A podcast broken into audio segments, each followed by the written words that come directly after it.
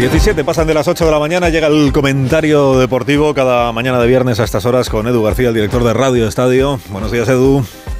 Alsina, buenos días. Como sociólogo amateur que eres, estudias a fondo cómo funcionamos ante la dualidad. Barça-Madrid, PP-PSOE, tortilla con cebolla, sin cebolla. Por eso los empates suelen dejarnos insatisfechos. Anoche se impuso el Barça, pero con un modelo que aborrece.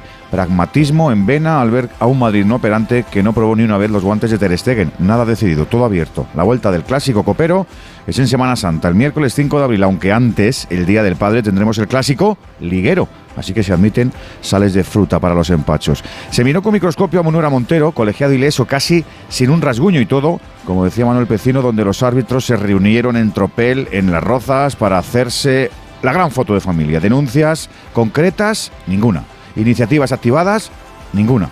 Miedos y recelos ante lo que pueda descubrirse todos y alguno más. Soy amigo de algunos trencillas, yo lo confieso, de los que ejercieron con barriguita hace años y de los que ahora marcan six-pack mientras se deja una tela declarando Hacienda cada mes de junio. Son un colectivo muy salvable, muy íntegro, pero muy temeroso de cometer irregularidad alguna. Ahora están atenazados y recelosos del que tienen al lado porque ser y manifestarse como diferente te puede poner en la puerta de salida y renunciar a un sueldo de nivel que soluciona tu vida y la de toda tu familia. Ayer ni amagaron ni dieron, ni nominaron a supuestos traidores.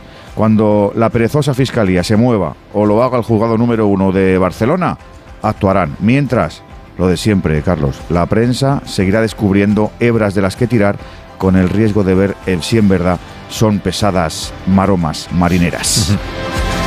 García, buen fin de semana. Te escuchamos como siempre. Igualmente te deseo, Carlos. Adiós, adiós Un abrazo adiós. grande.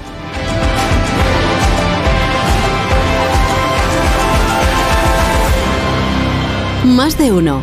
Onda Cero. Carlos Alsina.